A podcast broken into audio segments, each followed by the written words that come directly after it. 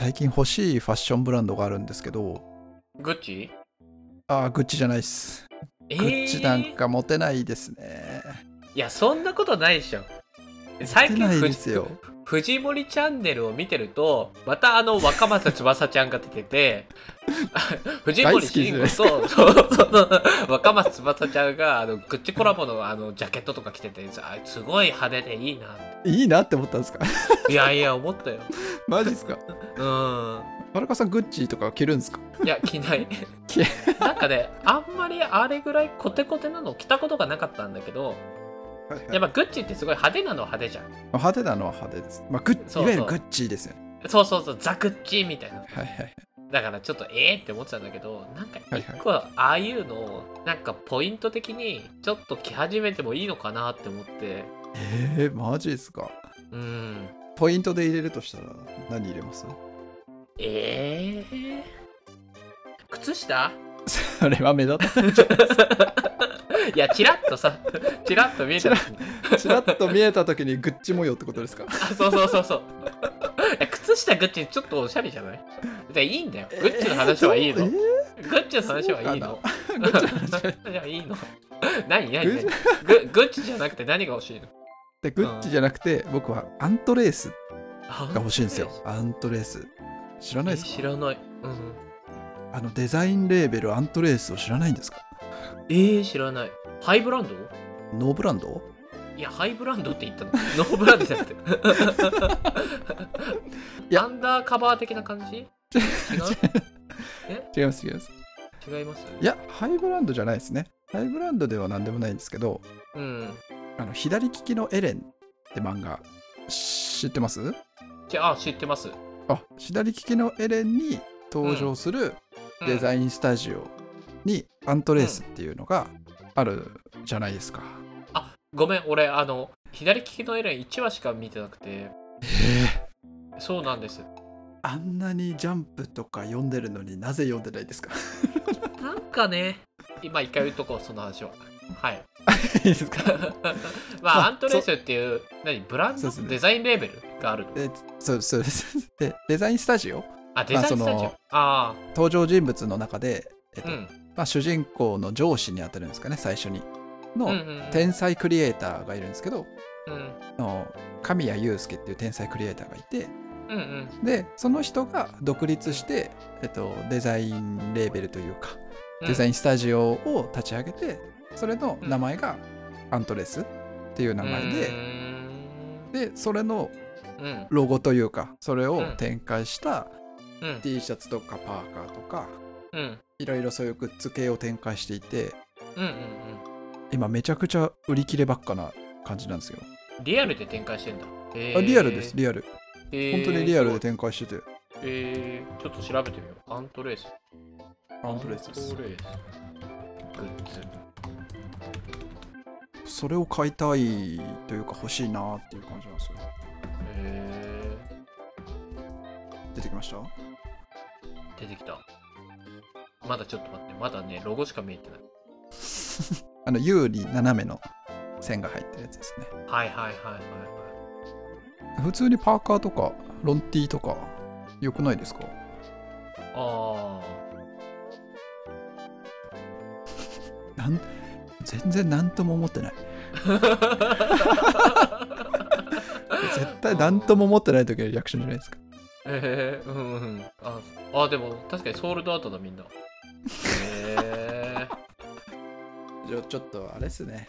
ちょっとアントレースを見る前に左利きのエレンを読むところから始めてください。ごめんあの天才クリエイターのなんだっけ？神谷さん。神谷祐介ですか？うん。この人が何？やっぱり結構キャラクターとして魅力的なの？キャラクターとしては魅力的ですねすごい。あそうなんだ。そうですそうです。うーん。主人公が勤めてる広告会社でまあ若手で最年少で CD に、まあ、抜擢されるぐらいのうんうんうん。クリエイティブディレクターになるようななんかスタープレイヤーなんですよねいわゆる。天才と呼ばれるよううんうんうんななので割と魅力的な感じですね。ちょっと中身の話すごいしそうになったんで今やめました。あ本当に。なるほどね。いや今ちょっといろいろ調べててこの神谷さんのモデルになった人がいるんだね。それは知らないです。へえ今こう調べたら出てきて。ああでもモデルいいるかもしれないですね。作者の人がもともと広告系のデザイナーで働いてた方なんで、東急エンジェンシーだったかな？で AD とかやられてたっぽくて。うん。なんで漫画の中のその広告のデザイナーたちの話も結構リアルに書かれてるっていう。えー。ところも結構面白いポイントだったりしますね。めちゃくちゃなんか調べてるじゃないですか。うん。ああのこの小野さんっていう方がモデルなんだなっていうのをなんか見つけたんだけど、はいあ本当だ。小野誠司さんですね。この小野さんの会社なんですかね。コンセプトコンセプションっていう。へえ広角機動隊とかやってます。面白い。へえあそうなんだ。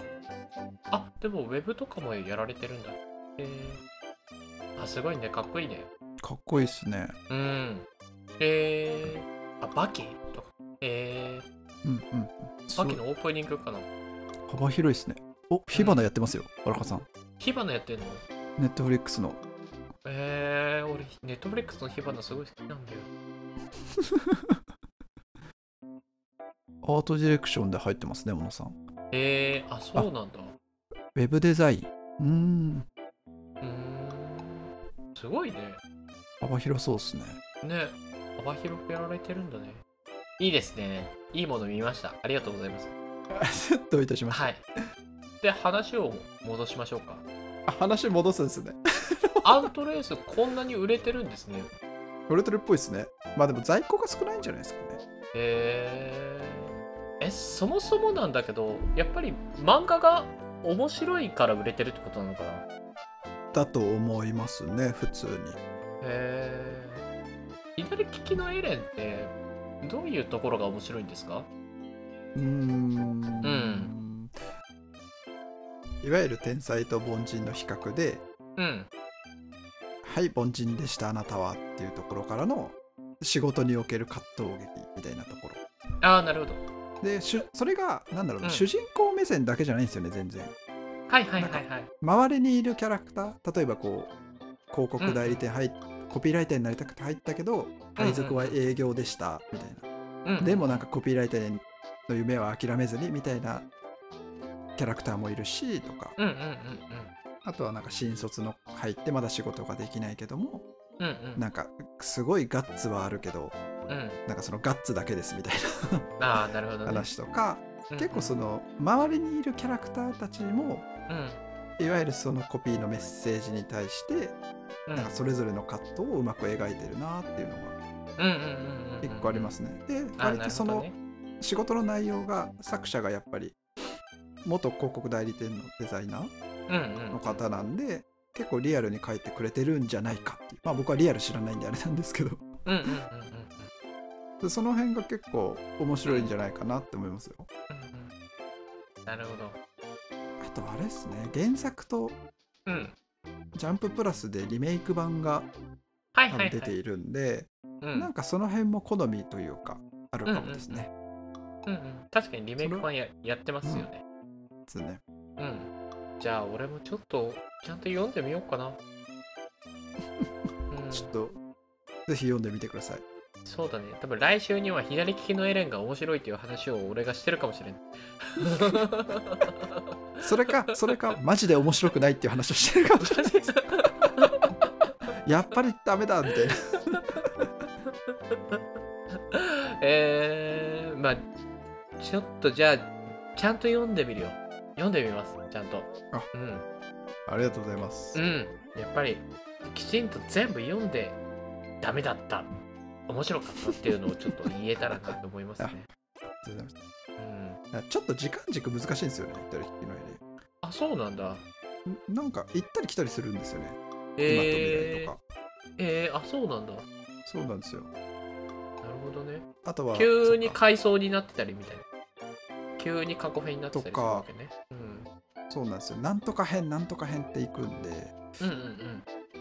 その広告代理店で働いてる方の話もあれば、うん。さっきのバンクシーを下がっての方じゃないですけどニューヨークのこのエレンのアーティストの話もあったりとかで。